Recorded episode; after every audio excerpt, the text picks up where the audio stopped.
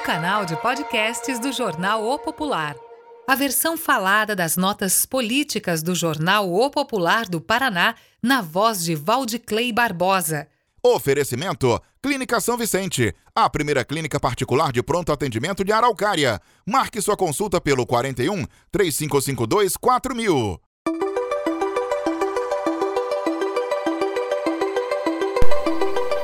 Olá, meu nome é Valdeclay Barbosa e essa é mais uma edição das suas notas políticas faladas do jornal O Popular.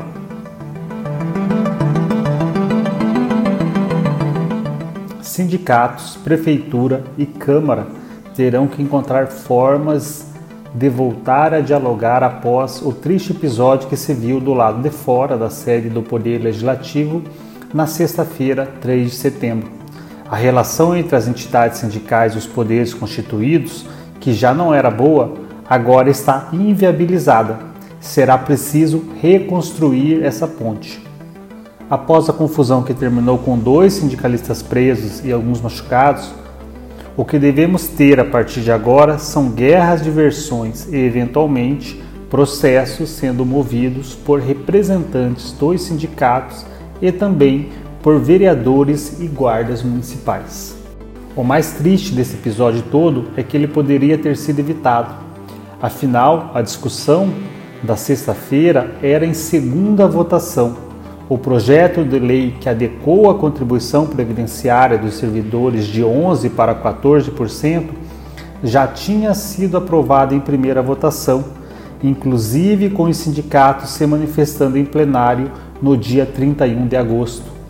Importante pontuar também que entre a primeira e a segunda votação do projeto houve sim avanços e dos quais participaram os representantes dos sindicatos que integram os conselhos do Fundo de Previdência.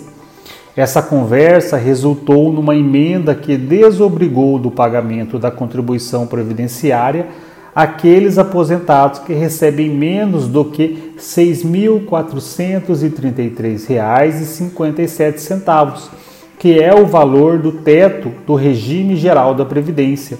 Colocado em votação na sexta, a emenda foi aprovada e já virou lei. Também antes da segunda votação, duas servidoras e conhecidas representantes do CIFAR e CISMAR que integram o Fundo de Previdência ocuparam a tribuna da Câmara para se posicionarem a respeito do projeto de lei. Ou seja, os sindicatos tiveram sim voz e vez para darem seus recados. Porém, mesmo assim, os edis entenderam que legalmente era preciso aprovar o projeto de lei. E é assim que funciona a democracia. Obviamente, ninguém deseja que tenhamos confronto entre guardas municipais e sindicalistas. Mais do que isso, ninguém deseja que qualquer pessoa saia machucada de um protesto. Porém, a partir do momento que um grupo de pessoas arranca uma grade e tenta ocupar um espaço do qual eles já têm ciência de que não podem ocupar, a tendência disso acabar em confusão é grande e foi o que aconteceu. É sempre bom lembrar que não se pode confundir prédio público com casa da mãe Joana, em que se pode pintar e bordar. Embora o prédio da Câmara seja um ambiente em que as pessoas têm livre acesso para acompanhar as plenárias, existe ali também regras que precisam ser seguidas, e o guardião dessas regras é a direção da Câmara. Obviamente, não se pode deixar de mencionar que a Secretaria Municipal de Segurança Pública não fez o cálculo adequado de guardas necessários para, para garantir a segurança da sessão. Se houvesse mais GMs no local, a tendência de confronto seria menor. Houve representantes dos sindicatos que reclamaram do fato de as cadeiras do plenário terem sido ocupadas por assessores de vereadores fazendo com que a lotação máxima autorizada nestes tempos de pandemia fosse atingida rapidamente, impossibilitando que os sindicalistas conseguissem ter acesso ao palco das votações. De fato, havia em plenário mais assessores do que de costume, mas Essa é uma tática de ocupação antiga, desde sempre em votações polêmicas ela é usada. Faltou inteligência de ocupação para cifrar esses marcos.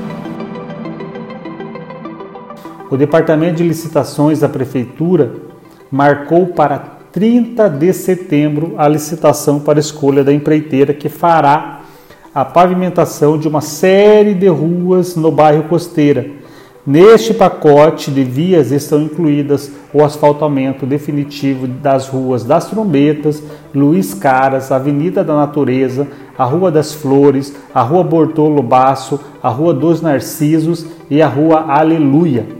O investimento na obra é de quase 1,9 milhão de reais.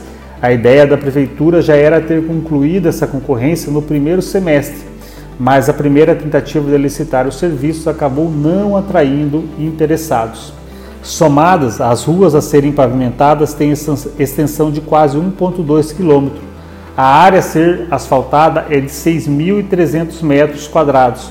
Os trabalhos incluem também toda a parte de reforço da base, meio-fios, drenagem e calçada. O prazo de execução dos serviços é de 150 dias. Essas foram as suas notas políticas desta semana. Até uma próxima.